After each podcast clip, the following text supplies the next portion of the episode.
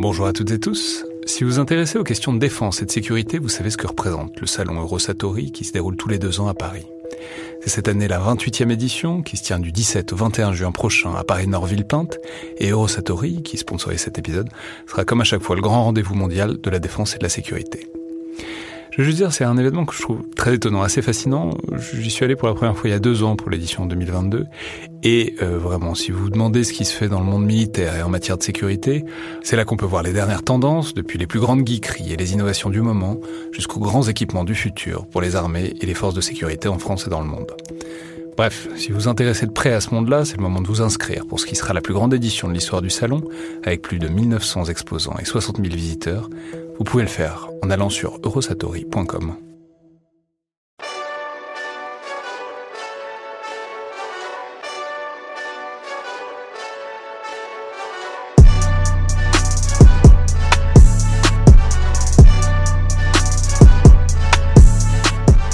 Bonjour à toutes et tous et bienvenue dans le Collimateur, le podcast de l'Institut de recherche stratégique de l'école militaire, l'IRSEM, consacré aux questions de défense et aux conflits armés.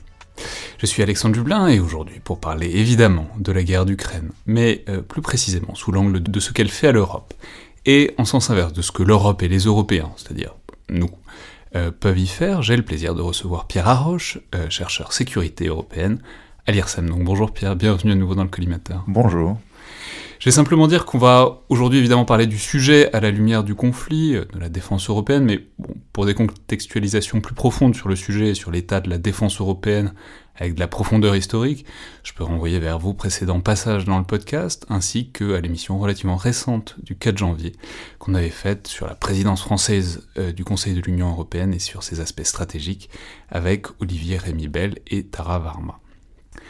Alors comme je le disais par rapport aux émissions de la semaine dernière, alors déjà j'ai un invité à un micro, donc c'est déjà beaucoup de progrès, mais surtout euh, aujourd'hui on, essaie de prendre un peu de hauteur et de perspective sur le conflit.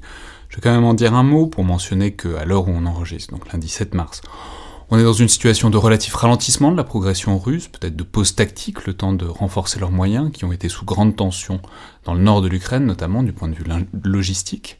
On sait qu'ils ont de grosses difficultés en approvisionnement, mais aussi qu'ils sont par endroits coincés par euh, l'état des routes, du terrain et euh, de leur matériel. Mais c'est quand même une progression qui continue vers un encerclement de Kiev et surtout un pilonnage qui se généralise. Voilà, clairement, on a l'impression qu'on est passé à une phase différente du conflit du point de vue des intentions et des moyens russes, euh, qui après avoir pensé qu'ils pourraient prendre le pays par surprise et en étant bien accueillis, sont passés à une progression beaucoup plus lente et méthodique, avec une utilisation de l'artillerie et de l'aviation notamment qui sont beaucoup plus importantes et en conséquence, en corollaire, on a des dégâts humanitaires beaucoup plus importants aussi, à Kharkov, à Mariupol et dans les villes autour de Kiev aussi. Par ailleurs, c'est une progression qui est beaucoup plus rapide dans le sud, avec une jonction qui est presque faite avec les forces qui viennent du Donbass, en attendant euh, la chute de Mariupol au sud-est de l'Ukraine, et à l'ouest, une progression et une opération peut-être amphibie qui pourrait avoir lieu vers Odessa, ce qui à terme marquerait un enveloppement par le sud et peut-être un blocage euh, des accès ukrainiens à la mer Noire. Donc voilà pour le point de situation, je l'ai dit, le collimateur c'est pas le meilleur moyen de suivre le conflit en direct, pour ça il y a Twitter notamment, avec des comptes euh, comme ceux de Michel Goya ou d'Olivier Kempf, mais euh, on est un certain nombre à relayer aussi les informations qu'on voit passer et qui nous semblent de qualité, ainsi que les chaînes info, hein, c'est un travail de journaliste, euh, ce qu'on n'est pas, qui ont plein de limites, parfois dans le format notamment, mais aussi le mérite d'avoir les nouvelles relativement fraîches et fiables sur la situation. Mais évidemment, donc tout ce que je viens de dire n'est pas totalement séparé de ce dont on va parler, parce que si je résume tout ça d'un mot, euh, le constat c'est quand même une armée russe dont on aime beaucoup détailler les insuffisances et les pertes, qui sont très réelles, mais qui euh, globalement avance méthodiquement, notamment depuis le sud, ce qui cadre aussi euh, le rapport de force et la situation de négociation qui se mettra en place quand on voudra négocier, et plus l'armée russe prend de territoire, plus ce rapport de force sera évidemment déséquilibré. Et l'un des grands acteurs de cette négociation peut-être possible, mais surtout du conflit, c'est évidemment l'Union européenne et les Européens. Union européenne qui a connu des bouleversements assez profonds, je crois, depuis deux semaines, dans son identité, dans ses rôles, notamment dans ce qui touche à la guerre et à la défense. Alors je vais le résumer en un mot, mais c'est un mot qu'on entend relativement souvent en ce moment. Globalement, l'idée reçue, c'est que Poutine, en deux semaines, a fait plus pour la construction d'une défense européenne que toutes les initiatives, euh, notamment françaises, en 15 ans. Alors, Évidemment, c'est une idée qu'il faudra interroger, mais on a vu de très grands signes de la part de l'Allemagne, avec les annonces d'investissement militaire du chancelier Scholz, de la part d'Ursula von der Leyen aussi, la présidente de la Commission européenne, donc des annonces qui marquent des avancées certaines provoquées par bon, ce choc géopolitique majeur qui est l'invasion russe. Mais avant de les détailler et de les expliquer, j'aurais aimé peut-être faire un, panorama de ces pays européens à la veille de l'invasion pour essayer de comprendre comment ils ont été percutés et chamboulés par cet événement. Typiquement, on sait que l'un des problèmes anciens de la défense européenne, c'est euh, les visions stratégiques et les perceptions des menaces qui divergent, et appliquées à la question de la Russie, voilà, la question, Pierre Roche, c'est quels étaient les pays qui étaient les plus virulents, peut-être les plus hostiles à la Russie, et quels étaient ceux qui percevaient ça comme une menace lointaine, peut-être pas tout de suite directement au sommet de la liste pour euh, les, priorités stratégiques de l'Union européenne? Alors c'est une question importante. Je voudrais juste revenir sur ce que vous avez dit juste avant, c'est-à-dire l'Union européenne, un acteur dans cette crise. Je trouve que c'est intéressant parce que c'était pas évident au départ. Euh, et c'est peut-être quelque chose qu'on doit garder en mémoire au long de cette crise, c'est que au tout départ, lorsque Poutine commençait à discuter avec euh, les Américains, et d'ailleurs ça a toujours été la politique russe, l'Union européenne n'est pas un interlocuteur pour lui. Donc c'est pas une crise dans laquelle a priori l'Union européenne est à l'aise, parce qu'on est face à un acteur, la Russie, qui considère que l'Union européenne, grosso modo d'un point de vue géopolitique, ça n'existe pas. Ils veulent parler aux grandes puissances, les États-Unis en premier lieu, éventuellement à quelques États membres de l'Union européenne qui comptent, comme l'Allemagne ou la France, mais l'Union européenne, pour eux, ça n'existe pas. C'est un peu la question. L'Union européenne, combien de divisions? Bah rien du tout, donc ça ne m'intéresse pas. Et évidemment, c'est tout un enjeu de, cette histoire, c'est que l'Union européenne prend de l'ampleur à l'occasion de cette crise et sera probablement, comme vous le dites, un acteur qui compte au, fur et à mesure de la crise. Euh, pour ce qui est du panorama des États membres euh, au départ, il y a évidemment une première catégorie d'États, ce sont ceux qu'on appelle le flanc Est, c'est-à-dire les États membres de l'Union européenne et de l'OTAN qui ont le plus à craindre du fait de leur proximité avec la Russie, euh, de la menace russe. Donc là, on retrouve typiquement la Pologne, les pays baltes. Ce sont des pays qui euh, sont les plus grands avocats d'une action ferme à l'égard de la Russie. Euh, qui sont très attachés à l'OTAN, donc dans le cadre de l'Union européenne, souvent soucieux d'éviter qu'on duplique l'OTAN ou qu'on donne l'impression que peut-être on affaiblirait l'OTAN indirectement, même si l'Union européenne, enfin les États membres de l'Union européenne font, généralement attention à ce que toute initiative de l'Union européenne soit complémentaire et non pas. Euh, On y reviendra, mais c'est évidemment le grand fléau, enfin le grand, le grand épine dans le pied de, de, la construction de la défense européenne. C'est la menace que ça se duplique avec l'OTAN. Mais donc ces pays-là, ils sont très attachés à l'OTAN, mais ils s'investissent aussi dans un cadre européen. Voilà. Et puis, et puis aussi, quand il s'agit de discuter avec la Russie, ce sont ceux qui sont le plus euh, les, les, plus réticents. Il y a eu des débats ces derniers mois, la France, mais aussi l'Allemagne. Euh, bien avant euh, la, crise actuelle, ont parfois évoqué l'intérêt de discuter avec la Russie, et ce sont évidemment ces pays qui sont les plus fermes sur l'idée qu'on ne peut pas discuter dans l'état actuel des choses avec la Russie. Euh, enfin, qui, étaient fermes sur cette position bien avant la crise ukrainienne, je veux dire. après, il y a, disons, une autre catégorie d'États qui sont considérés, qui ne sont pas des États sur la, le front euh, est et qui sont considérés comme euh, euh, s'intéressant aussi à d'autres priorités stratégiques, typiquement la catégorie dans laquelle est la France. C'est-à-dire la France n'est pas du tout considérée comme un pays qui ne s'intéresse pas à ce qui se passe à l'Est. La France a toujours essayé d'avoir une approche un peu tous azimuts et de la sécurité européenne, mais c'est aussi un pays qui euh, est très engagé dans ce qui se passe au sud, euh, la Méditerranée, l'Afrique subsaharienne, etc. Et parfois, évidemment, ces, deux priorités sont rentrées un petit peu en concurrence l'une avec l'autre. Euh, il y a un moment où ça s'est exprimé de façon assez claire, c'était la précédente crise ukrainienne, donc 2013-2014 tension sur la, à l'Est qui, préoccupe beaucoup les pays, de, les, pays de, la frontière orientale. Et en même temps, il y a la France qui intervient au Mali, dans le Sahel, il y a la menace terroriste. Et donc, euh, la France est aussi préoccupée par ce qui se passe euh, dans cette direction. Et justement, pour la, France et l'image de la France, tout ça, on sait qu'il y a un truc, on en parlait il y a quelques semaines avec Michel Duclos, il y a, eu un truc avec Macron et Poutine et des une volonté macronienne de faire des gestes, de ramener un peu Poutine dans le dialogue, euh, c'est le sommet de Biarritz, voilà où Poutine et à Brégançon avant.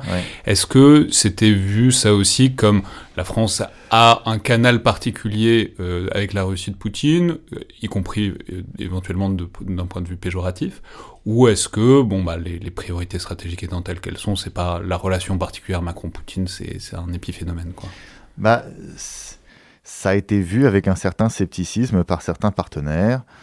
Euh, non pas qu'ils étaient inquiets que la France les trahisse, parce que la politique de la France est très claire, c'est une solidarité européenne, et la politique du président Macron, euh, c'est aussi une solidarité européenne. Mais, disons, leur critique était plutôt sur le mode, euh, ça ne servira à rien, vous, vous gaspillez de l'énergie pour une illusion selon laquelle les Russes pourraient être des interlocuteurs, ils ne sont pas fiables, ils vont vous mentir, ils vont essayer de vous manipuler, ce genre de choses.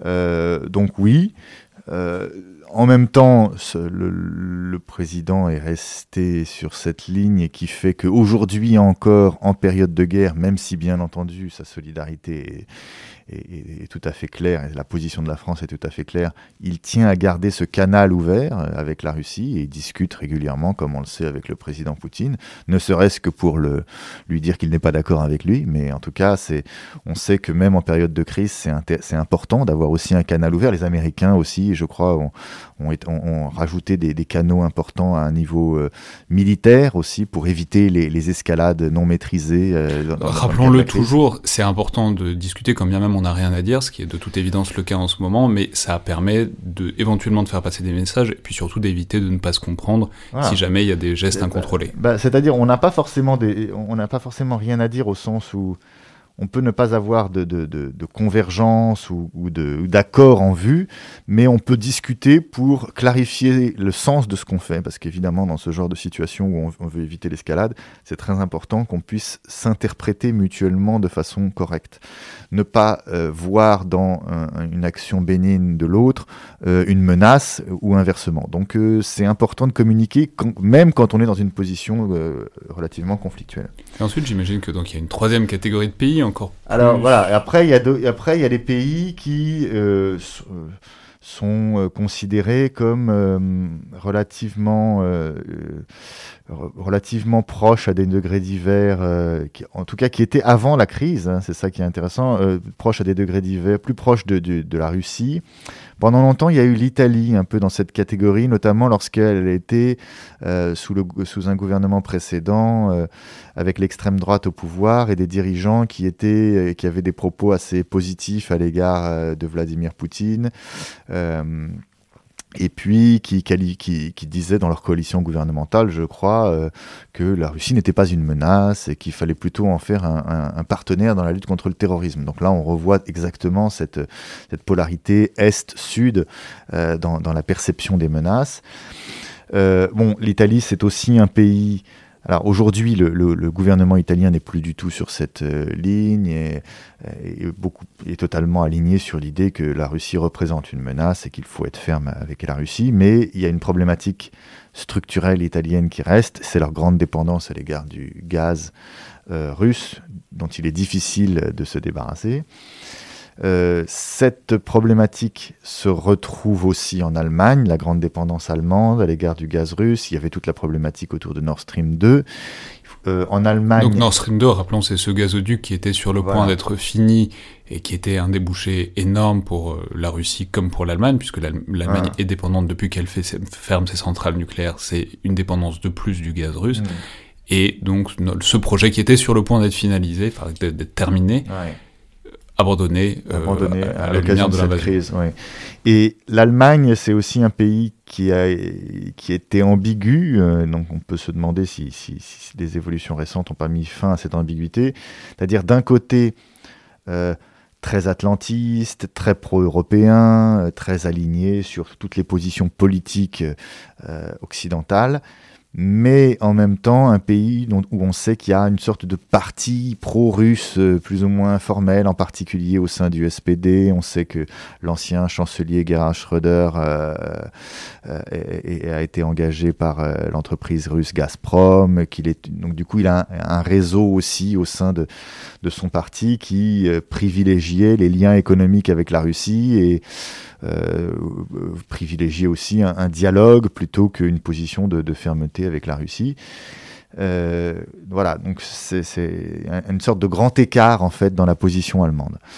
Euh, et puis enfin, on a des pays où il y a une proximité encore plus claire pour le coup. C'est la, la, Hongrie de Viktor Orban, où là il y a eu une proximité affichée entre les leaders, entre Viktor Orban et Vladimir Poutine, s'invitant mutuellement, etc. Euh, le choc, ouais. ouais. Non, mais simplement, euh, par rapport à tous ces positionnements, est-ce que tous, on reviendra sur les réseaux, etc., mais est-ce que tous sont parfaitement alignés maintenant? Est-ce qu'il y a une sorte d'univocité ou est-ce qu'on voit encore un peu des traces de cette... Euh, ah, alors, ce qui est intéressant, c'est que malgré ces, ces, différences de perception, il n'y a jamais eu de cacophonie réelle sur les décisions. Par exemple, les, sanctions qui avaient été votées, euh, qui avaient été décidées à la suite de l'annexion de la Crimée, donc là, pendant la première crise ukrainienne, elles n'ont jamais été remises en question alors qu'il faut les approuver à l'unanimité, y compris par euh, la Hongrie ou l'Italie euh, du temps du gouvernement d'extrême droite, etc. Donc même s'il y avait des divergences de, perception, ça n'a pas forcément eu des effets politiques très forts lorsqu'il fallait passer à la décision. Et cette majorité européenne euh, favorable au maintien des sanctions a toujours été euh, respectée. Euh, et puis, bah, aujourd'hui, si on veut parler de majorité ou de, ou, de cacophonie, c'est clair que non seulement il y a une, il y a une, il y a une unanimité pour imposer des sanctions, mais pour imposer des sanctions qui vont assez loin et même probablement beaucoup plus loin que ce que la plupart des gens attendaient, c'est-à-dire non seulement des sanctions assez lourdes d'un point de vue économique, mais aussi, en plus des sanctions, des livraisons d'armes décidées par l'Union européenne. Et ça, c'est quelque chose qui va plus loin que ce que l'Union européenne faisait auparavant. Donc, il y a plutôt là une cohésion plus importante que ce qu'on anticipait. Et alors, puisqu'on parle justement du versant plus militaire, on sait, bon, on sait qu'il y a des différences de culture, il y a des différences de positionnement, il y a des différences, euh, voilà, même parfois statutairement dans les constitutions nationales. C'est qu'il y a des pays européens qui sont traditionnellement neutres.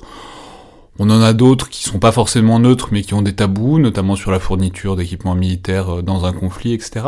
Donc voilà, quels étaient les quelques pays européens, c'est pas la totalité, mais il y en avait qui avaient des réticences beaucoup plus fortes que d'autres euh, à s'engager d'un point de vue militaire. Lesquels c'était à la veille de cette invasion?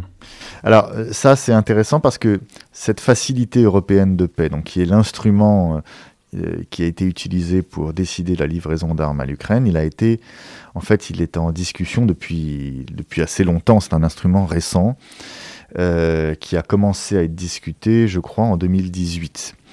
Et ce débat n'a pas du tout été un débat facile et consensuel. Et des pays, euh, bon alors des pays comme l'Allemagne évidemment sont assez réticents à l'idée euh, de voir l'Union européenne livrer des armes. Des pays d'Europe du Nord aussi, typiquement la Suède, assez hostile à ça. Euh, alors, il y a des arguments de plusieurs ordres. D'abord, l'idée que c'est difficile de... Donc ça, c'était quand on discutait de la facilité européenne de paix en général, pas nécessairement euh, ciblée sur la guerre en Ukraine, entre l'Ukraine et la Russie. Mais il y avait des débats du type euh, est-ce qu'on sait très bien à qui on va donner des armes? Est-ce qu'in fine, on ne va pas livrer des armes à des gens qui ne sont pas nécessairement recommandables, euh, tel dictateur, etc. Donc il faut des conditions très précises euh, lorsqu'on, si on donne des armes. Et puis aussi, plus généralement, l'idée que ça n'est pas vraiment le travail de l'Union européenne. L'Union européenne, c'est un acteur principalement civil, économique. Ça n'est pas un acteur qui est là pour mettre de l'huile sur le feu en envoyant des armes, etc. Donc, débat très difficile. Des pays comme la France, en revanche, euh, trouvaient que c'était important qu'on ait cet instrument, en particulier parce qu'ils le voyaient, et c'était aussi le point de vue de pas mal de gens dans les institutions européennes, comme un complément nécessaire aux, missions de formation qu'on avait mis en place. C'est-à-dire, si on va dans un pays comme par exemple le Mali ou la Centrafrique pour former l'armée locale, c'est un petit peu euh, idiot qu'à la fin, on ne soit pas capable de leur donner les armes nécessaires au parachèvement de cette formation. On a eu le cas classique en Centrafrique où on a formé des soldats qui ensuite ont reçu des fusils de la Russie. Donc il y avait cette impression qu'il y avait un trou dans la raquette pour des raisons institutionnelles et que ça n'avait pas de sens de, ne faire que la moitié du chemin et qu'il fallait prolonger le processus en allant jusqu'à la possibilité de livrer des armes. Donc pays d'Europe du Nord, Allemagne aussi, qui sont traditionnellement plus réticents à ça. On sait qu'il y a aussi des pays qui sont dont la neutralité est inscrite dans la voilà, Constitution. Voilà, eux aussi un problème effectivement euh, à, cet égard. D'ailleurs, il y avait un compromis qui a été trouvé et qui a été utilisé, qui est que euh, tous les, tous les pays contribuent à cette facilité européenne de paix. C'est un instrument financier où tout le monde est solidaire. Il euh, n'y a pas d'exception, donc tout le monde paye euh, au pot commun. Mais s'il y a des livraisons d'armes, donc de matériel létal, eh bien, certains pays peuvent, en particulier des pays neutres, peuvent dire qu'ils ne financent que la partie non létale de l'enveloppe. Donc ça permet ça permet de trouver un compromis qui fait que tout le monde paye, et tout le monde paye selon son prorata normal, mais euh, en, termes euh, à la fois d'image et formel, juridique, les pays neutres peuvent dire moi je n'ai contribué qu'à financer cette part non létale du matériel qui a été envoyé. C'est magnifique, c'est le jésuitisme euh, à, l'échelle de l'Union bah, européenne. En tout cas, ça permettait de trouver un compromis et de ne pas avoir cet obstacle. Euh, et, je crois que ça a été employé aussi, effectivement, ce, cas-là. Et c'est pour ça que dans l'enveloppe qui a été donnée par l'Union européenne, il y a 450 millions pour le, matériel létal et puis 50 millions pour le non létal, ce qui permet de faire payer euh, ceux qui ne voudraient pas donner du matériel létal. Alors maintenant, je, au-delà de ces blocages, donc disons plus culturels, d'un point de vue institutionnel, j'aurais aimé. Alors on va pas revenir en détail sur toute l'histoire de l'Europe de la défense, je l'ai dit, on a déjà fait des podcasts là-dessus, mais simplement dans l'actualité récente, euh, où ça en était? Par exemple, on, parlait avec Olivier Rémibel et Tara Varma il y a, quelques semaines de bah, des grands projets, la France prenant, la, prenant la présidence du Conseil de l'UE, on pensait que ça allait avancer, que ça allait débloquer des choses dans l'avancée vers une construction d'une défense européenne. On n'a pas eu trop le temps de voir euh, ce que ça pouvait donner, mais simplement, quels sont les, à l'heure actuelle, les grands piliers, les grands chantiers sur lesquels ça avance, mmh. enfin, ça avançait à la veille de, l'invasion russe, et lesquels étaient vraiment des points de friction et de blocage, dont on verra ensuite si ça peut évoluer. Mmh. Alors, euh, bah, ce qui est intéressant déjà, c'est que les chantiers importants qui ont été mis en œuvre ces dernières années, avait déjà bénéficié d'une certaine manière euh, du contexte post-crise ukrainienne de 2014. Euh, la crise ukrainienne de 2014 avait déjà eu cet effet que plus aucun pays ne pouvait dire en Europe euh, la sécurité, la défense, ce ne sont pas des priorités, nous sommes en paix, tout va bien, donc parlons plutôt d'autre chose. Et les grandes initiatives qu'il y a eu depuis, euh, c'est principalement, je pense, le Fonds européen de la défense, donc euh, une initiative euh, qui a été lancée par étapes successives à partir de, 2017 et qui vise à utiliser du budget de l'Union européenne, donc des fonds européens, pour financer des programmes de recherche ou des programmes industriels de défense, donc des prototypes militaires. Euh, Rappelons que ça, c'est une manière de contourner le fait que l'UE n'a pas de compétences de défense à l'origine, et que donc c'est une manière de dire, par contre, l'UE peut faire de l'industrie et de la recherche, donc ils, ils investissent dans l'industrie et la recherche de défense, donc ça peut faire avancer un peu le truc. Voilà, donc ça peut, ça peut jouer sur le, la coopération dans le domaine capacitaire, c'est une façon d'inciter les États membres à faire des coopérations dans ces domaines. Euh, il y a eu la coopération structurée permanente, euh, qui était un instrument visant, enfin, qui est une politique la plus intergouvernementale. Le Fonds européen de la défense, c'est vraiment une initiative de la Commission européenne, évidemment avec le soutien des États membres, mais c'est la Commission européenne qui fait ça et qui, gère ce budget. Euh, la, coopération structurée permanente, c'est beaucoup plus intergouvernemental.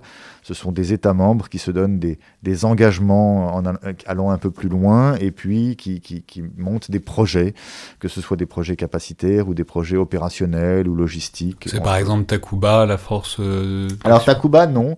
Takuba, c'est encore une autre catégorie. C'est euh, des initiatives européennes, mais pas Union européenne. Donc c'est un cadre un peu un peu à part, euh, quoique la réflexion aujourd'hui, celle qui est conduite dans le cadre de la boussole stratégique, c'est-à-dire cette espèce de livre blanc européen qu'on est en train de finaliser et qui devrait être publié à la fin du mois, normalement, si le calendrier ne change pas.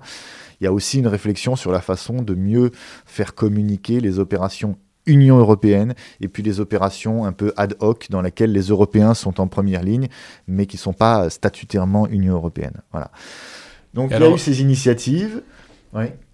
Non, et puis si on passe peut-être, il y a aussi des on sait qu'il y a des dossiers qui coincent, alors pas forcément dans l'Union européenne, mais par exemple, ça fait des mois qu'on parle des tensions, par exemple franco-allemandes, autour de grands projets voilà, de défense. Alors ça, c'est plus, euh, ça c'est plus du bilatéral là pour le coup. Hein, c'est pas, c'est pas, c'est pas Union européenne. Effectivement, il y a eu, mais pour accompagner finalement cette logique euh, du Fonds européen de la défense, de la coopération structurée permanente, il y a eu aussi des grands projets franco-allemands pour donner un petit peu le, le, le là de cette, de cette coopération. Donc le projet d'un avion. Pour que ce soit un peu matériel, quoi, que on ait un truc un peu à bah, toucher, un avion, un char, etc. Voilà, et aussi pour montrer que les grands États membres étaient prêts à, à, à coopérer de façon substantielle, pas on fait pas des projets européens sur euh, une petite capacité comme ça, par-ci, par-là. Non, on était prêt à, s'engager vraiment sur une voie européenne pour un avion de combat, pour un char. Donc ce sont des, matériels vraiment structurants pour euh, les capacités d'une armée. Et euh, là, c'est sûr, il y a une autre étape, si vous voulez, qui est la dimension industrielle. C'est plus simplement une coopération entre gouvernements, c'est une négociation entre industriels, entre Dassault Aviation et Airbus, et ça devient évidemment des négociations bah, d'industriels, c'est-à-dire qui va avoir euh, euh, la, part dans la valeur ajoutée la plus intéressante, qui va euh, devoir fabriquer les composantes les plus stratégiques, qui, de quel côté ça va être le plus intéressant, et donc il y a une dimension là qui devient purement industrielle et financière. et qui parfois effectivement est, difficile parce que là ça devient une, une, histoire purement économique. Mais ce qui est important, c'est que euh, cette discussion économique puisse être contrebalancée quand même par une vision stratégique et politique de long terme euh, que, euh, qui est que les Européens veulent faire avancer la défense européenne. Voilà. Et puis il y avait aussi cette facilité européenne de paix, hein, qui est aussi un des, un des progrès importants. Euh, la facilité européenne de paix, c'est en fait un instrument financier qui vise à financer pas simplement les livraisons d'armes, mais aussi les, financer les, opérations militaires, soit les opérations militaires de l'Union européenne ou les opérations militaires d'acteurs tiers, comme par exemple l'Union africaine, euh, que, que l'Union européenne voudrait soutenir. Donc il y avait euh, la mise en place de, tout un tas d'instruments, en particulier euh, budgétaires, visant à renforcer la capacité de l'Union européenne à contribuer à la défense.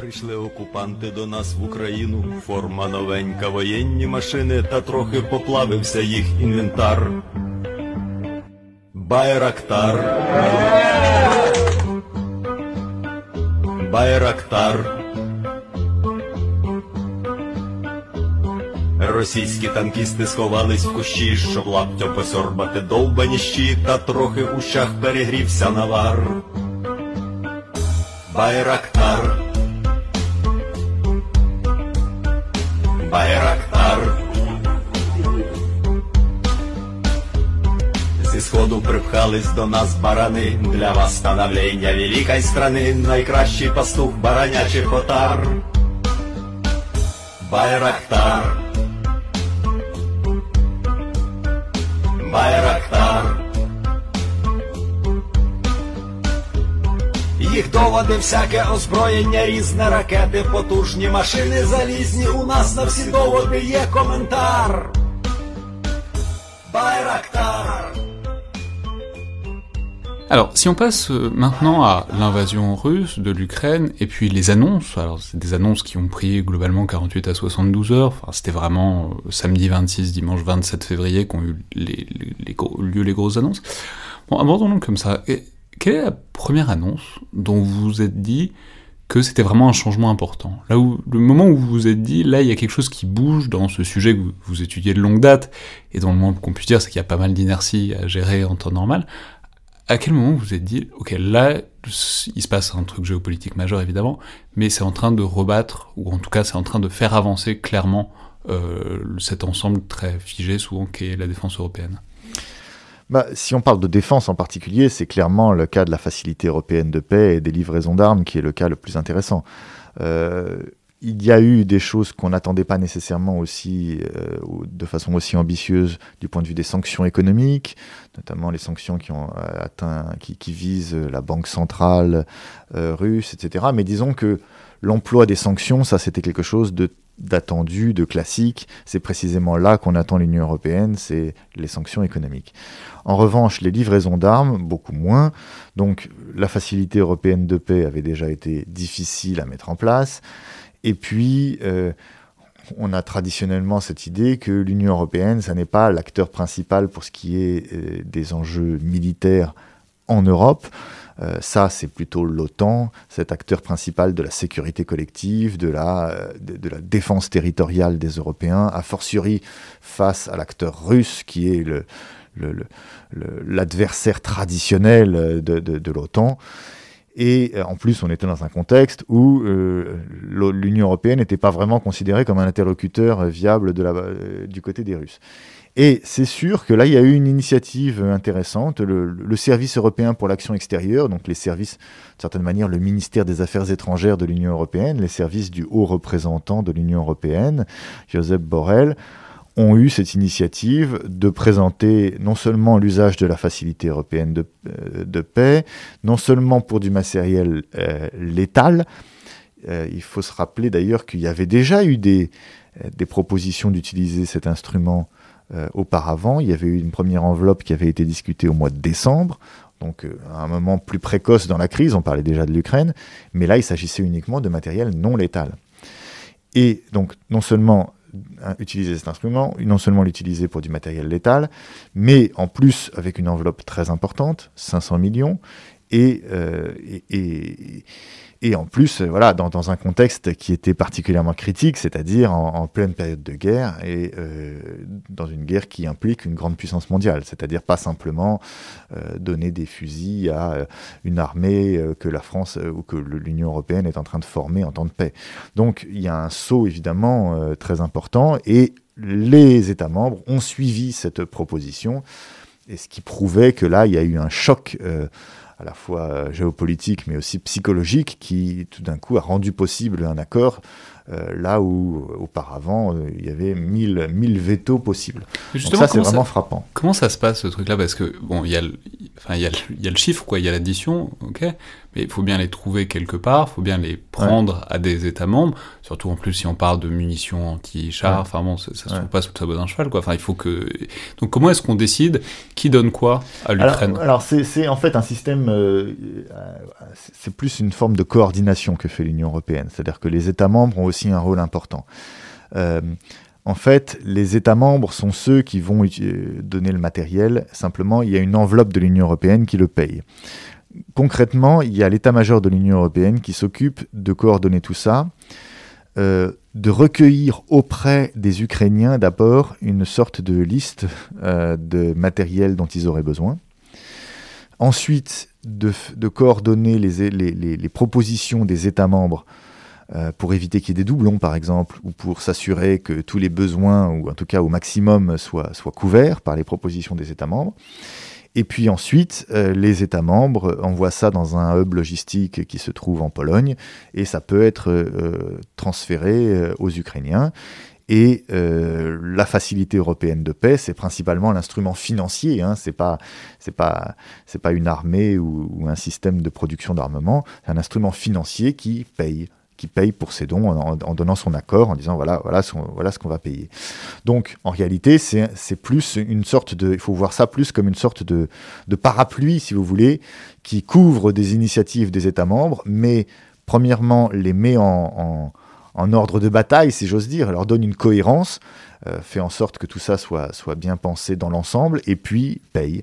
Donc du coup, les États membres sont tous euh, collectivement responsables de ce qu'ils font. Il n'y a pas, euh, c'est vraiment un acte de C'est pas la Suède qui paye pour les missiles anti, enfin pour les trucs anti-tank suédois, quoi. C'est tout le monde prend en bah, charge. dans la mesure où c'est pris en charge par la Facilité européenne de paix. Après, je en théorie, il est possible à un État membre de faire des, de, faire des livraisons d'armes qui ne passent pas forcément par cette facilité européenne. Mais si ça passe par la facilité européenne de paix, alors ça veut dire que c'est payé collectivement par l'Union européenne. S'il fallait euh, hiérarchiser, alors on se doute bien que c'est deux volets qui sont complémentaires, etc. Mais entre toutes les sanctions financières et cette vente, ces, ces fournitures d'armes, qu'est-ce qu'on dirait qui est le plus important peut-être dans l'esprit des Européens, puis aussi si tant est qu'on puisse le mesurer du côté russe, c'est-à-dire on sait que l'Union européenne est un géant économique, et euh, militairement c'est pas exactement ça, même si c'est aussi la somme de ses parties. Donc comment dire, quelle est la, carte maîtresse dans, le jeu européen, si on peut en trouver une? Oh, La carte maîtresse, je pense que ça reste les sanctions. Parce que, vous l'avez dit, c'est là où il y a euh, la vraie asymétrie entre la Russie et l'Union européenne. Euh, si on regarde sur le papier, l'Union européenne, c'est dix fois la Russie d'un point de poids économique. Alors évidemment, ça reste sur le papier parce qu'après, on peut toujours dire, euh, oui, mais est-ce que, est-ce qu'il faut, est-ce que vraiment on fait une comparaison en termes de PIB, c'est, pertinent euh, La Russie, c'est aussi une grande population, un grand territoire, tout ce que vous voulez. Mais bon, sur le papier, il n'en reste pas moins que c'est ça. Euh, et puis, il y a une grande asymétrie dans les échanges aussi. Hein. L'Union européenne, c'est un client crucial pour la Russie. C'est 40% des exportations russes qui vont vers l'Union européenne. À l'inverse, la Russie, c'est 5% des échanges commerciaux euh, de l'Union européenne. Donc euh, là, il y a vraiment un domaine dans lequel les, Européens ont un levier. Et c'est sûr que c'est les sanctions qui peuvent vraiment faire mal à la Russie. Mais c'est pas la même temporalité aussi. Voilà. C'est-à-dire, s'il n'y a plus de missiles anti-char côté ukrainien, c'est embêtant à court terme.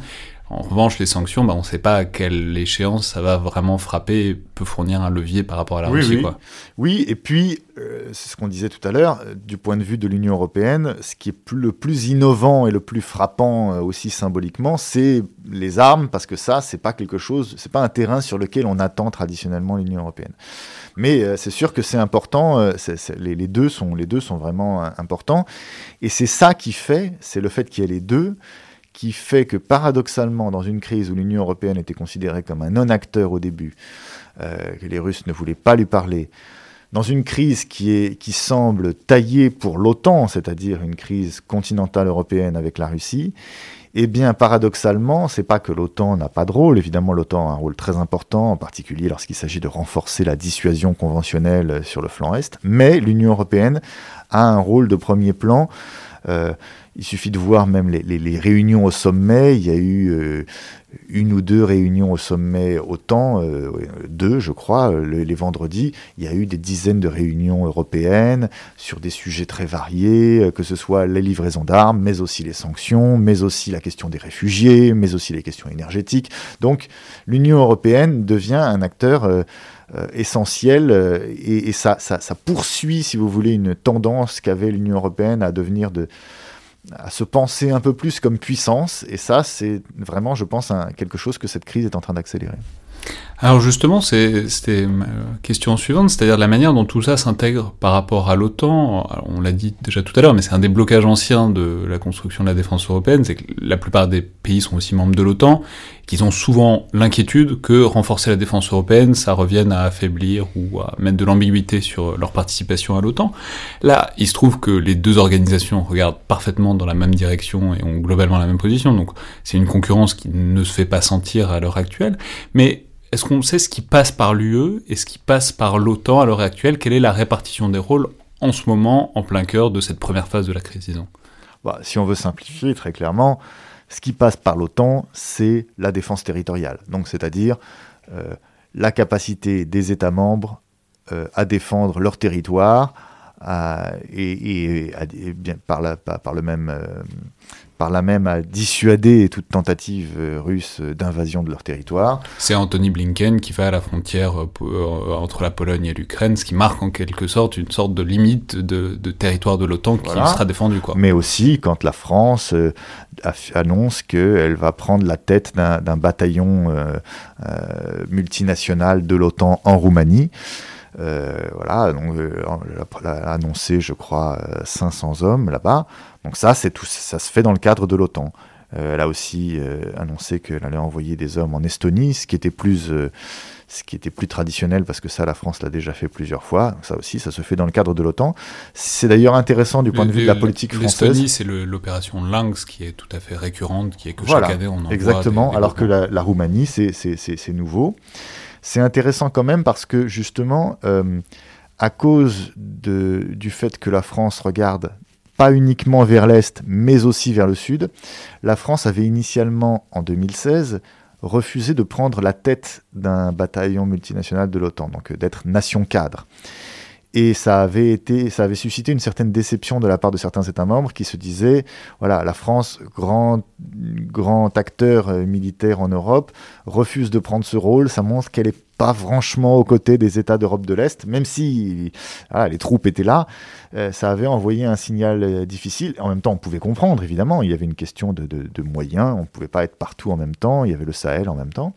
Et là, en décidant que la France serait nation cadre en Roumanie, d'une certaine manière, euh, on, on, répond un peu à, ce, à cette à cette ambiguïté, ou en tout cas plutôt à, ce déficit de perception qu'il y a eu en Europe de l'Est, et on montre que la France est capable non seulement d'être là, mais d'avoir un rôle de leader. Euh, euh, euh, dans le cadre de l'OTAN. Donc l'OTAN, c'est la défense euh, des frontières, la défense du rempart en quelque sorte, et l'UE, c'est plus la coopération, l'aide en sous-main, et puis aussi les sanctions vis-à-vis de la Russie. Voilà, alors d'un point de vue militaire, en termes d'opération militaire, ce que fait plus l'Union européenne, ce sont, c'est la gestion de crise à l'extérieur. Donc quand il s'agit de, gérer une crise en Afrique, typiquement, ça c'est un, territoire pour l'Union européenne. Euh, et après, il y a aussi euh, tout ce qui peut se passer en amont. Alors, euh, justement, l'Union européenne, avec des initiatives comme le Fonds européen de la défense, est de plus en plus active sur la dimension capacitaire, industrielle, qui là peut servir indirectement l'OTAN aussi. C'est-à-dire que si les États membres renforcent leur industrie de défense, s'équipent mieux, bah, c'est des choses qui peuvent servir, y compris dans leurs efforts et dans leur participation aux instruments militaires de l'OTAN.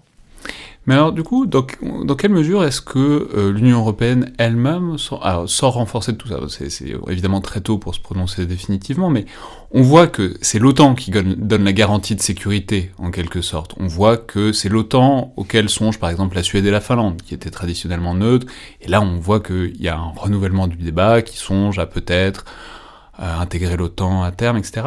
Donc, voilà, dans quelle mesure, comment est-ce que l'UE, si, on pense en termes de concurrence, comme on l'a parfois pensé, peut convaincre en quelque sorte qu'elle est une garantie de sécurité aussi valable que euh, l'est l'OTAN? Hmm.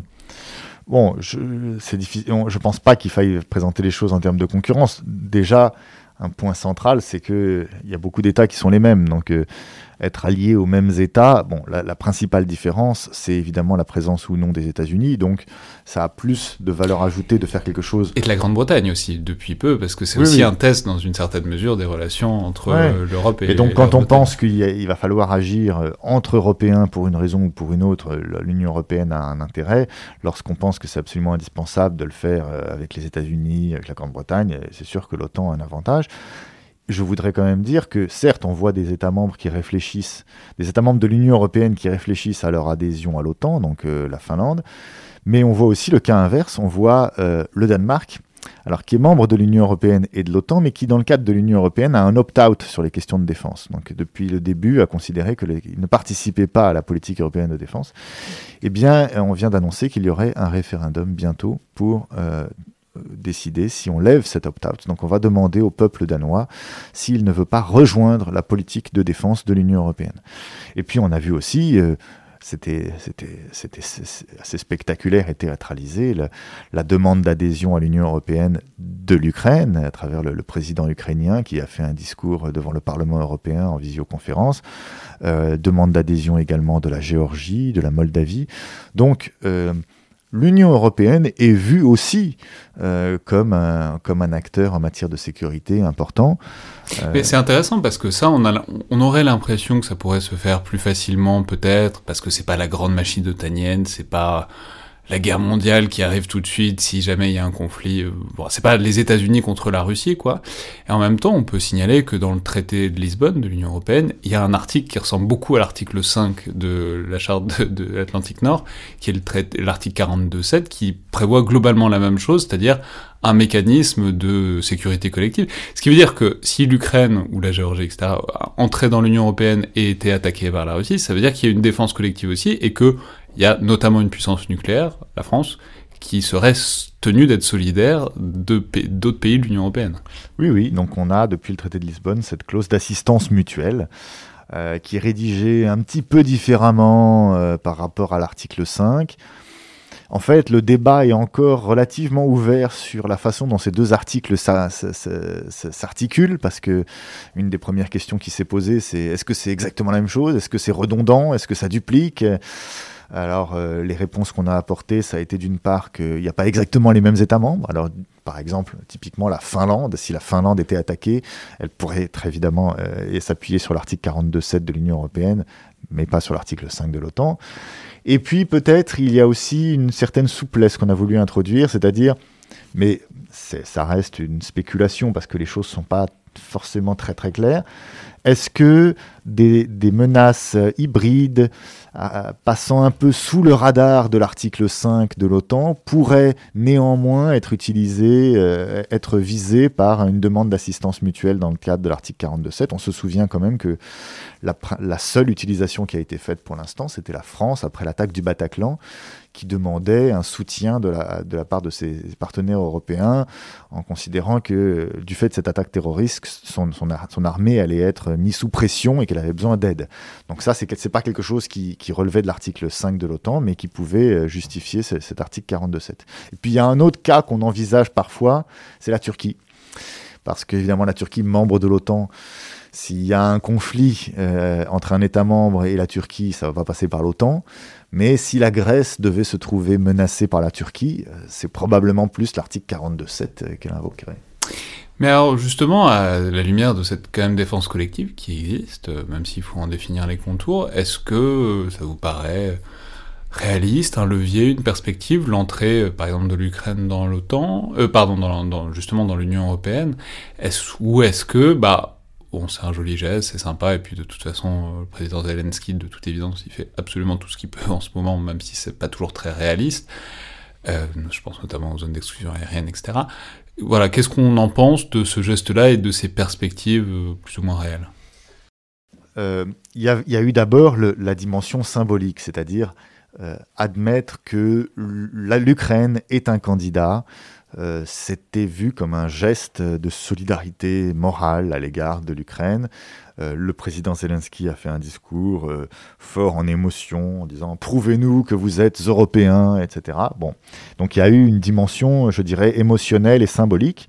Après, si on parle de la dimension juridique, donc la sérieuse, si on veut, de l'adhésion, de il est évident qu'il ne peut pas y avoir d'adhésion rapide, accéléré et encore moins en période de conflit. C'est pas quelque chose qui se fait à la va-vite et dans une situation de crise et dans un pays en guerre.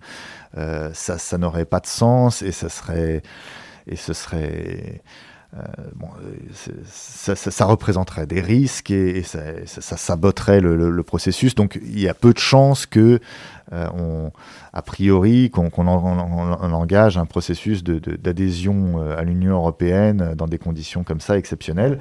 Mais ce que ça veut dire, c'est que donc ils, ils, adhéreront pas. Enfin, je veux dire, si on est réaliste, la Russie va rester en Ukraine pour un moment. En tout cas, ils vont, ils ont pris des bastions qui vont probablement garder pendant un certain temps. ça, c'est une spéculation sur le futur. Je ne dis pas du tout que l'Ukraine n'adhérera jamais. Je dis que une adhésion euh, en catastrophe accélérée en temps de guerre, ça est peu probable. Après, je ne sais pas de quoi l'avenir est fait. Euh, si un jour, euh, dans un avenir plus ou moins lointain, euh, l'Ukraine se retrouve en, mesure de, de, négocier de façon plus paisible sa, son adhésion et que ça, et que, et que ça aboutit, en théorie, c'est possible, ça c'est sûr. Ce qui est vrai quand même. Il n'y a pas un article, il n'y a pas des dispositions qui précisent qu'un pays en conflit ouvert ou avec des, des conflits territoriaux ne peut pas entrer dans l'Union européenne? Non, euh, non, ça c'est plus quelque chose qui est, qui est, qui est dans l'OTAN justement. C'est l'idée qu'on ne peut pas importer un conflit.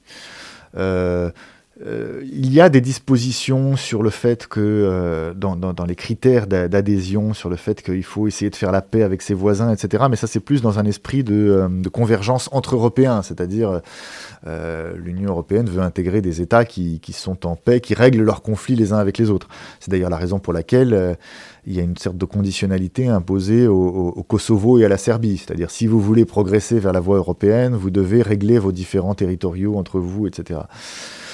Mais euh, voilà, pour revenir sur l'aspect symbolique, je pense que quand même ce qui est intéressant, c'est que ça a créé un lien émotionnel entre les Européens et les Ukrainiens, cette crise. C'est-à-dire beaucoup d'Européens pour qui l'Ukraine, c'est un, pays lointain avec qui ils ont peu de relations.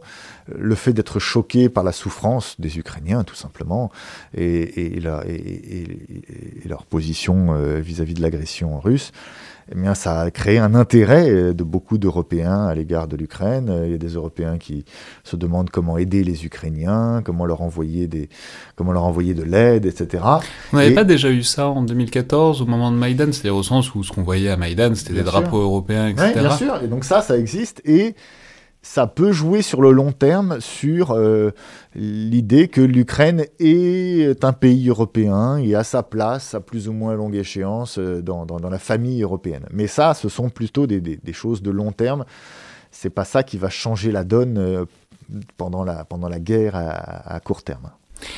Justement, si on passe sur ces perspectives de long terme, et notamment sur cette question de la défense européenne et de ce qui s'est passé, de ce qui se passe en ce moment, Bon, ça dépend comment on voit les choses, mais on peut dire qu'il y a des éléments qui laissent présager, espérer qu'on soit sur une sorte de shift durable, notamment le chancelier allemand Scholz qui dit que déjà ils vont débloquer 100 milliards pour moderniser l'armée, mais qu'ensuite la part du PIB consacrée à la défense sera au-dessus de 2%. Bon, la manière dont c'est dit laisse présager quelque chose de pérenne sur le long terme, mais en même temps, bah, à situation exceptionnelle, mesure exceptionnelle, et on pourrait aussi penser que si les choses se refroidissaient, se gelaient ou revenaient à la normale, eh bien les intérêts préexistants euh, reprendraient le dessus. Donc, dans cette affaire, dans ces progrès, dans ce qui bouge là, qu'est-ce qui vous paraît euh, là pour durer en quelque sorte? Bon, euh, déjà, la crise, enfin, c'est pas une crise dont on envisage que en quelques semaines tout revienne à la normale, tout le monde se, fait la bise et, redevient bons amis. C'est quand même une crise qui révèle, euh, enfin qui crée des fractures très très importantes. Les sanctions elles-mêmes euh, créent des fractures, même si elles sont réversibles euh, dans une certaine mesure. C'est pas quelque chose qui, va, qui, va, qui va se terminer à court terme. Donc on envisage quand même que des choses qui ont été décidées dans ce cadre restent justifiées. Ensuite, euh, justement, on pose des jalons. Euh, ce qui est intéressant, c'est de transformer un peu l'essai. C'est d'ailleurs la raison pour laquelle, je pense, le président de la République a fait plusieurs fois allusion au fait que des initiatives devraient être prises au niveau européen. C'est-à-dire, euh, il suffit pas de, se dire au moment de la crise, on va faire des choses, mais il faut, faire, il faut prendre des décisions qui nous engagent un peu pour l'avenir, de manière à ce que cette, cet électrochoc, au moins, soit, euh, permettre de se renforcer sur le long terme et pas simplement pour 5 minutes. Euh, et justement, comment on fait ça? Comment est-ce qu'on crante cette affaire euh, en quelque sorte pour éviter, pour avoir ce qu'on appelle parfois l'effet cliquet, c'est-à-dire qu'on on, bascule dans un palier supérieur et on peut pas vraiment revenir en arrière. Bah, en prenant des décisions, en prenant des décisions qui nous engagent. Un, un élément de comparaison intéressant, c'est la crise du Covid parce que à cette occasion, on a pris aussi une décision, alors d'un contexte très différent, économique, de faire un plan de relance européen qui a été qui a été difficile à faire émerger, mais il y a eu ce plan de relance qui justifie d'ailleurs après qu'on crée des nouvelles sources de revenus de l'Union européenne, etc. Et euh, il y a eu tout un débat d'ailleurs. Est-ce que ce plan de relance, c'est euh, un, un, moment exceptionnel ou est-ce que c'est une voie vers la mutualisation euh, des dépenses, enfin en tout cas vers une mutualisation entre Européens euh, des dettes sur le, long terme ou, des plans ou de la relance sur le long terme? Et il y a beaucoup d'acteurs qui étaient pour justement éviter que ça, se, que ça fasse boule de neige, que ça reste un plan pour une fois. Et ce qui est intéressant, c'est que le débat est relancé par cette crise en Ukraine et que des gens disent il faut faire un nouveau plan, mais cette fois-ci pas un plan de relance Covid, mais un plan euh, Ukraine pour financer notamment des dépenses de défense. Donc si on prenait des, décisions de ce type, c'est-à-dire par exemple un fonds européen visant, euh, permettant d'emprunter au niveau de l'Union européenne pour éviter que les États s'endettent trop en, se réarmant, par exemple, c'est une, idée qui est dans l'air en ce moment, eh bien, ça serait ce serait évidemment un instrument qui, s'il était accepté, aurait des effets sur le moyen et le long terme. Ce ne serait pas simplement sur le, sur le très court terme. Donc euh, on, peut, on, peut, on peut imaginer des éléments qui font que non seulement des États membres décident d'augmenter leurs dépenses, mais que l'Union européenne crée des instruments qui accompagnent euh, ce mouvement de façon solidaire entre Européens et qui ancrent ces efforts et ces dépenses sur, euh, sur, plusieurs années. Mais là, c'est on est sur des, toujours les leviers financiers, les cordons de la bourse en quelque sorte, et Enfin, c'est un truc qu'on a entendu réclamer, notamment je crois le Premier ministre polonais parlait de il faut créer une armée européenne, etc. Alors c'est des slogans qui sont un peu facile par rapport à la difficulté que c'est concrètement. Mais euh, est-ce que on pourrait avoir des choses plus tangibles, quoi, plus parce que je veux dire face à une attaque euh, aux portes de l'Europe, dire euh, on va faire un plan d'investissement sur 15 ans, c'est sans doute tout aussi important, mais c'est un peu moins spectaculaire que de dire on va faire une armée européenne qui va défendre les portes de l'Europe, quoi. Hmm, alors oui, mais en même temps, c'est ça qui est le plus compliqué, hein, c'est de, de, de, dépenser. Euh, parce que dépenser dans la défense, ça veut dire ne pas dépenser ailleurs. Et ça, il y a un gros biais de court terme. Lorsqu'un élu euh, a le choix entre financer un programme militaire sur 40 ans qui va, qui va donner ses fruits bien après la fin de son mandat ou faire des dépenses qui peuvent directement rentrer dans les poches de ses électeurs, voilà, il y a des biais de court terme.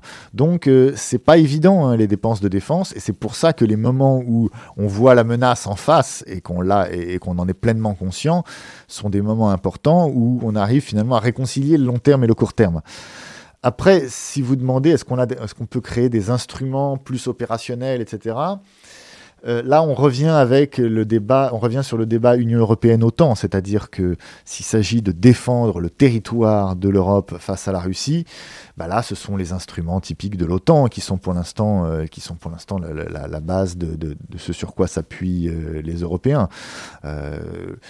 Et il y a eu des discussions, alors il y a des discussions qui sont conduites dans le cadre de la, négociation de la boussole stratégique, donc ce livre blanc européen qui devrait être publié à la fin du mois de mars.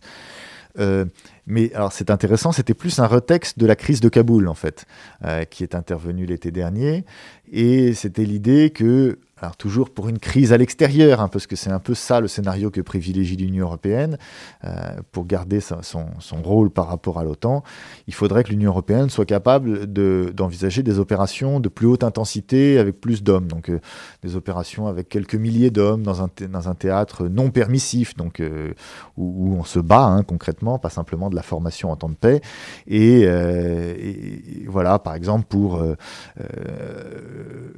extrader des ressortissants ou ce genre de choses. Voilà ce qu'on voilà était en train de, discuter au sein de l'Union européenne. Mais là où c'est hyper intéressant, c'est que enfin, là, c'est des trucs un peu conceptuels, enfin, et politiques en fait. Mais il y a aussi des choses très concrètes, très tangibles. Il y a quelques semaines, maintenant quelques mois, on, a, on avait fait une tête chercheuse avec Hugo Meyer qui parlait d'un article récemment paru sur voilà qu'est-ce qui adviendrait de la dépense européenne euh, sans les États-Unis, enfin de la défense européenne et otanienne sans les États-Unis, et qui pointait bien que bon, il y a les priorités stratégiques, mais il y a aussi des outils hyper concrets, ce qu'on appelle le C2, donc le Command and Control, plein d'outils de coordination qui permettent de faire des opérations. Globalement, c'est bah, d'ailleurs on voit que c'est un peu ce qui pose problème aux Russes de temps en temps en ce moment. Ça, c'est des outils qui sont uniquement fournis par les États-Unis. Euh, actuellement, il n'y a que dans ce cadre-là qu'on sait faire fonctionner le truc. Voilà, qu'est-ce que, dans quelle mesure et à quelle échéance est-ce qu'on peut envisager que l'Union européenne soit intéressée, par exemple, de développer des capacités propres parce que bah, les États-Unis, on a vu euh, depuis Donald Trump que c'était aussi un allié. Euh, potentiellement euh, vacillant euh, par moment et euh, en tout cas à la merci d'une alternance politique qui donnerait c'est ce qui a été prouvé sous Donald Trump donc disons dans quelle mesure est-ce que on est dans on peut avancer dans cette coopération fonctionnelle militaire? Bah, c'est un peu l'esprit de, cette capacité de réaction rapide européenne qui est discutée c'est-à-dire quelles sont les capacités importantes, que ce soit en termes de matériel, mais aussi euh, voilà, de, de, commandement des opérations, mais aussi de préparation, c'est-à-dire quel type d'exercice il faudrait être capable de faire entre Européens, quel type de scénario font des exercices. Ben justement, c'est pas quelque chose qu'on fait dans le cadre de l'Union européenne. On le fait le cadre, on fait beaucoup d'exercices dans le cadre de l'OTAN, mais ça c'est une idée de, de, faire des exercices militaires dans le cadre de l'Union européenne. Quel type de scénario, quel type de plan il faudrait prévoir ensemble? Donc ça, c'est une réflexion qui peut, qui peut être intéressante. Qu'est-ce qu'il faut faire entre Européens pour prévoir des opérations un peu plus ambitieuses. C'est intéressant parce que ça, rend, ça rejoint dans le cadre de l'Union européenne une réflexion que les Français avaient essayé de conduire dans un cadre non européen, c'est-à-dire dans le cadre de l'initiative européenne d'intervention qui avait été lancée par le président Macron. Et ça, c'est pas dans le cadre. Alors, je dis non européen, c'est non Union européenne, disons, c'est-à-dire entre États membres de l'Union européenne, enfin entre États membres. Euh, et non membres, hein, justement, c'est-à-dire euh, il y a des États membres de l'Union européenne, mais il y a aussi le Royaume-Uni, etc. Et euh, il y avait l'idée qu'il fallait avoir un dialogue stratégique pour mieux anticiper les crises futures et euh, euh, faire des scénarios ensemble et, planifier ensemble des, possibles interventions en commun. Et ça, c'est une réflexion qui est en train de, poindre un peu dans le cadre de l'Union européenne. Comment faire pour préparer des opérations un petit, peu plus, un petit peu plus ambitieuses. Mais là où vous avez raison aussi, c'est le contexte qui pousse les Européens à aller dans cette direction. Je note que, par exemple, depuis le début de cette crise en Ukraine, il y a un débat à Washington qui est important, qui est, OK, on est présent en Europe, on a envoyé des troupes en plus, 14 000 hommes, euh, pour, euh, parce que là, il y, a une, urgence sur le territoire européen, bien entendu, pas en Ukraine, mais euh, qu'est-ce que ça, implique dans notre rivalité avec la Chine? Est-ce que renforcer notre présence en, en Europe, ça n'est pas euh, affaiblir notre présence en Asie. Est-ce qu'on est capable d'être crédible sur, sur, deux fronts à la fois? Et c'est un débat très important pour les Européens, parce qu'évidemment, ça veut dire que les États-Unis se disent, euh, est-ce qu'on pourra toujours être présent à 100% en Europe?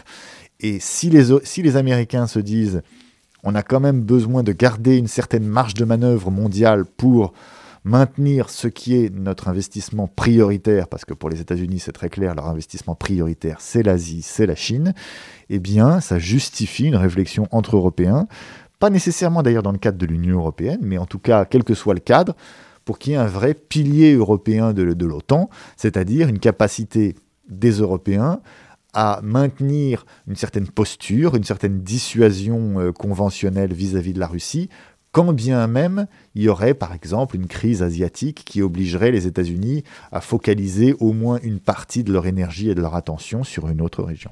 C'est-à-dire que contrairement à ce qu'on essaye parfois de présenter, enfin en tout cas une des hypothèses qui est mise, c'est un nouveau affrontement bloc contre bloc, donc Europe-États-Unis contre Russie-Chine, a priori. Paradoxalement, ce que vous nous indiquez, c'est que ça pourrait être peut-être quatre blocs qui se détachent et un jeu un peu plus compliqué à l'échelle mondiale, mais parce que au demeurant, c'est aussi une question qu'on aurait pu poser, c'est est-ce que pendant qu'on est fixé sur la Russie, on sait que la Chine est un compétiteur stratégique, y compris pour l'Europe, est-ce qu'on ne détourne pas un peu le regard de la Chine? Donc est-ce qu'on n'est pas en train d'assister aussi, à une certaine mesure, moins à un rassemblement en bloc qu'à une fragmentation en bloc de taille un peu plus intermédiaire? Euh, ça, je ne sais pas. En tout cas, ce que je disais là n'a pas forcément. Euh, ça, ne, signifie pas que, l'alignement n'est pas fort entre les États-Unis et l'Union européenne ou entre la Russie et la Chine. Ça signifie simplement que c'est des régions différentes dans le monde et que forcément, euh, même quand bien même les, les, États-Unis et les Européens seraient parfaits, continueraient à être parfaitement alignés, euh, ils ne ils sont pas forcément capables d'être au même moment avec la même intensité et ça peut intéresser, y compris les Américains, de pouvoir s'appuyer sur des Européens relativement autonomes. C'est pour ça, ça c'est un message important que la France essaye de faire passer auprès de ses alliés européens, c'est leur dire l'autonomie stratégique européenne, c'est pas s'éloigner des États-Unis, c'est aussi être un meilleur allié, euh, un allié plus complémentaire pour les États-Unis parce que plus autonome et donc c'est pas un allié qui va forcément immobiliser toutes leurs capacités qui, dont il pourrait avoir besoin, en particulier des capacités aériennes ou maritimes dont il pourrait avoir besoin en Asie. C'est possiblement un allié qui, est capable d'apporter plus à, l'effort commun. Et sur cette euh, distraction potentielle, ou en tout cas sur le fait que forcément on a une focale qui se restreint en ce moment sur Moscou, clairement.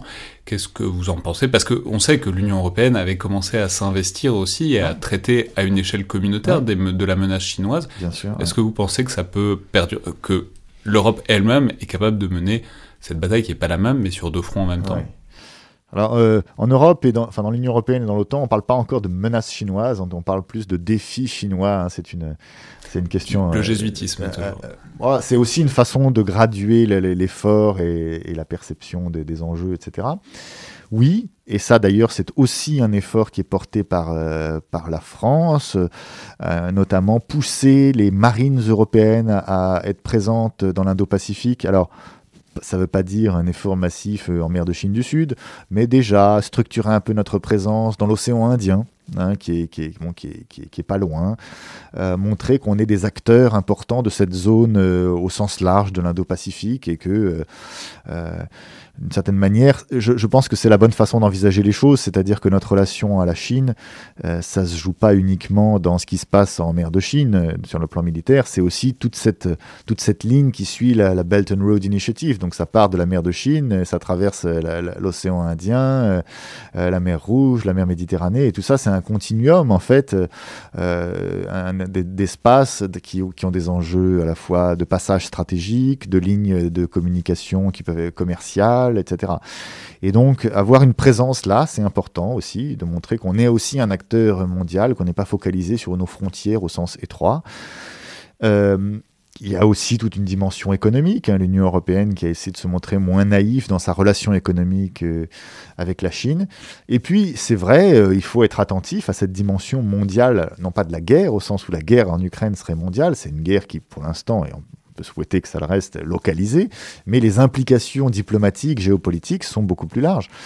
Euh, par exemple, euh, bon, ça n'est qu'une spéculation, mais je pense que lorsque le Mali, euh, qui s'est rapproché de la société russe Wagner, expulse la France quelques semaines avant l'invasion en Ukraine, je pense que les, Russes n'étaient pas tout à fait étrangers à ce type d'initiative. Les relations entre la Chine et la Russie sont intéressantes à suivre. Il semble que la Chine ait soutenu la Russie, mais en même temps n'ait pas été tout à fait au courant exactement ou n'est pas forcément pris complètement au sérieux le risque d'une action aussi ambitieuse et aussi difficile de la part de la Russie. Euh, donc, euh, évidemment, il y, a cette, problématique américaine. Est-ce que, ce qu'on fait en Europe euh, ne, ne, pose pas problème sur notre effort pacifique? Donc, il y a toute une, série d'implications mondiales à, cette problématique. Et je pense que la France, en tant qu'acteur qui a traditionnellement aussi le regard sur les enjeux mondiaux, accordera beaucoup d'importance à en faire prendre conscience à ses partenaires européens pour conclure euh, sur une question évidemment lapidaire et partiale, et, et c'est pas juste de vous faire répondre à ça, mais quand même, est-ce qu'on assiste euh, à l'heure actuelle, à votre avis, à une seconde ou même peut-être à une première naissance de la défense européenne? Euh, Je dirais ni première ni seconde, je dis que chaque crise euh, chaque crise importante en matière de défense, c'est un moment important, c'est un moment crucial parce que euh, c'est là où se révèlent, se, font voir les menaces, se font voir euh, les risques. C'est-à-dire, c'est pas simplement la menace au sens d'un adversaire, c'est aussi les risques qu'on a vis-à-vis de nos alliés. Est-ce qu'on est suffisamment, suffisamment autonome vis-à-vis de nos alliés, etc. Chaque crise joue ce rôle, et ça, évidemment, que c'est une, une, crise qui est, qui est une des plus importantes euh, dans, dans l'histoire récente de l'Europe, donc forcément elle joue un rôle très important. Euh, et, mais disons que je ne dirais pas que c'est un moment de naissance parce que je pense que L'évolution structurelle aussi, bon ça c'est ma conviction personnelle, mais évidemment je suis, on vous dirait que je suis un peu biaisé, mais je pense que le sens de l'histoire, pour le dire comme ça, euh, favorise aussi un renforcement de la coopération européenne en matière de défense. Après ça se révèle et ça s'accélère à l'occasion de crises, mais ce sens de l'histoire dans lequel évidemment euh, les Américains sont de plus en plus focalisés sur leurs relations et sur leur rivalité avec la Chine, ça oblige les Américains, les Européens pardon, à prendre un peu plus leur destin entre leurs mains. Merci beaucoup Pierre Arroche. Merci à vous. C'était donc le Collimateur, le podcast de l'Institut de recherche stratégique de l'école militaire. Je peux renvoyer vers vos écrits, alors vers évidemment les émissions qu'on a déjà faites ensemble, en plus de celles-là, mais aussi vos écrits qui sont évidemment disponibles sur le site de l'Institut. Notamment vous avez publié une note de recherche il n'y a pas très longtemps sur l'Union européenne comme acteur géopolitique majeur, euh, qu'on peut évidemment fortement recommander. Je vous rappelle que vous pouvez nous faire part de vos remarques et commentaires par mail ou sur les réseaux sociaux de l'IRSEM, et évidemment si le podcast vous plaît, parlez-en autour de vous, aux gens qui pourraient être intéressés par des réflexions peut-être plus en profondeur sur ces questions militaires et stratégiques que euh, ce qu'on trouve dans la plupart des autres médias pour des raisons de format. Euh, en ce moment, il est assez manifeste que euh, c'est le cas de beaucoup de monde. Par ailleurs, un autre moyen qui est évidemment toujours le bienvenu, c'est vos notes et commentaires, notamment par les outils d'Apple Podcast et de SoundCloud. Merci à toutes et tous, et à la prochaine fois.